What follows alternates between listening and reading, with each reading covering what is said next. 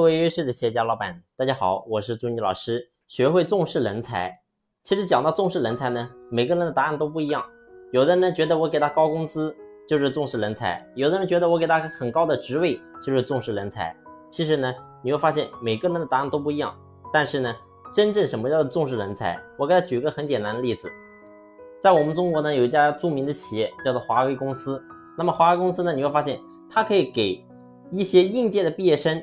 可以给到一两百万的年薪，所以这是高工资。我们看起来好像是非常重视人才，但是呢，你会发现他甚至还可以做到怎么样呢？就是他可以专门为一个员工在一个地方开设一个研究所。那华为在爱尔兰呢，他建了个研究所。那爱尔兰的高官呢，曾经就问华为：“你们建这个研究所为什么不建在大城市，而建在我们这么一个偏僻的小地方呢？”华为后来说，因为你们爱尔兰有个科学家，他不想离开自己的家乡，所以呢，我们只好在他的家乡给他开个研究所。所以呢，我们看得到，华为他真正对员工的重视是什么？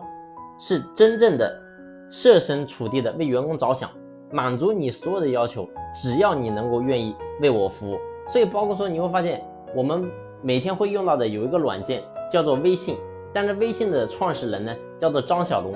那张小龙他是广州人，但是大家都知道微信是属于哪个公司的？是腾讯公司的。腾讯公司在哪里？是在深圳。但是你会发现，马化腾为了能够留住张小龙这个人才，那么呢，在广州专门呢把整个微信的总部都设在了广州，就是为了更好的服务张小龙。所以我们看得到今天所有的企业，不管说你是企业是大也好，是小也好，只要你想真正的重视人才。并不是说单单的靠高工资，而是在我们生活当中的每一处的一些小细节，你能不能真正的给到员工足够的尊重，让他觉得我在这个公司里面有着举足轻重的作用。当他能够真正的被认可，你会发现他自然愿意留下来。所以很多人说我为什么留不住优秀的员工？其实核心根本你要回想，你能不能给到员工足够的尊重呢？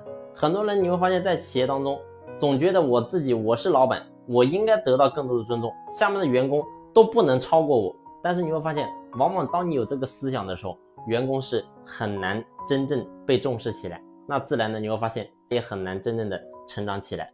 好了，这期的分享呢就分享到这里，感谢你的用心聆听，谢谢。